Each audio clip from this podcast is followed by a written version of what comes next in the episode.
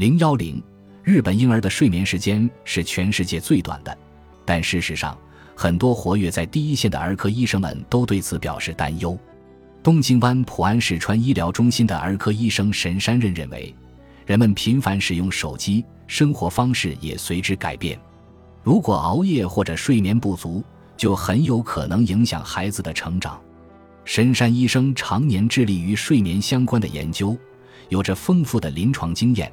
可谓业界首屈一指的人物，他一直接触各类有睡眠障碍的孩子，并对手机育儿、手机与孩子的关系抱有不小的担忧。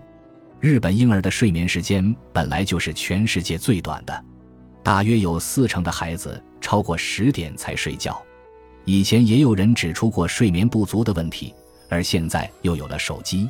即便一些家庭没有让孩子深夜玩手机，父母睡前浏览 SNS 网站。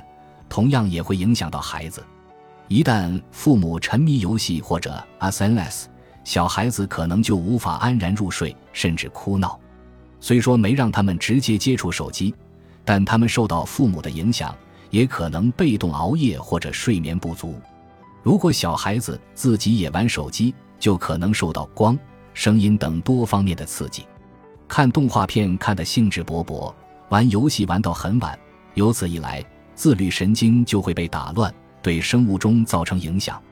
人不可能一整天都保持同一状态。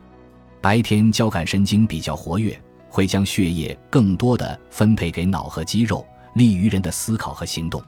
但到了晚上，副交感神经相对活跃，会降低心率，将血液集中到肾脏及消化器官。